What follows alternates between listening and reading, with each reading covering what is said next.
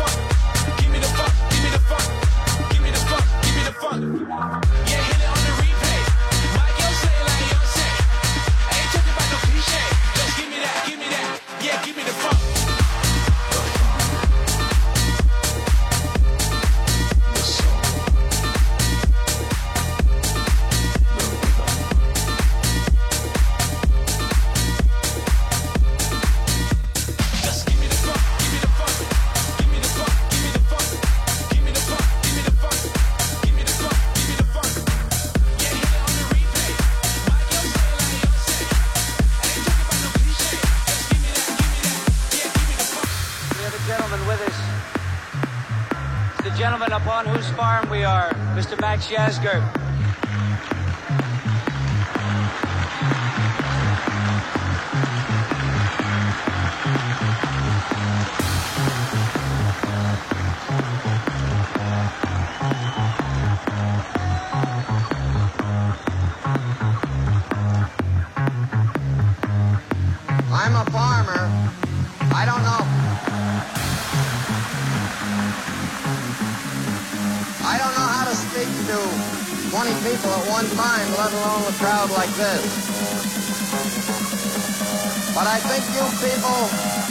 something to the world.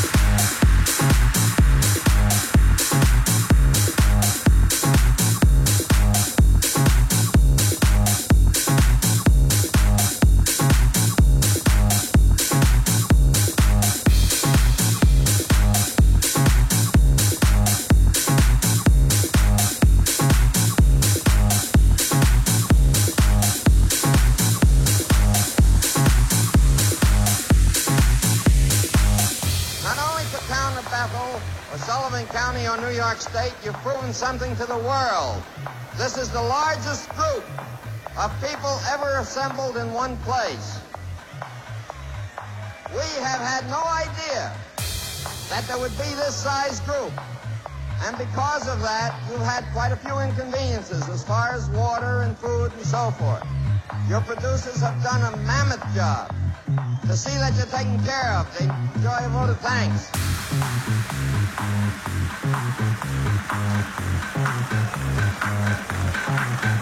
But above that, the important thing that you're proving to the world is that a half a million kids, and I call you kids because I have children how old than you are, a half a million young people can get together and have three days of fun and music and have nothing.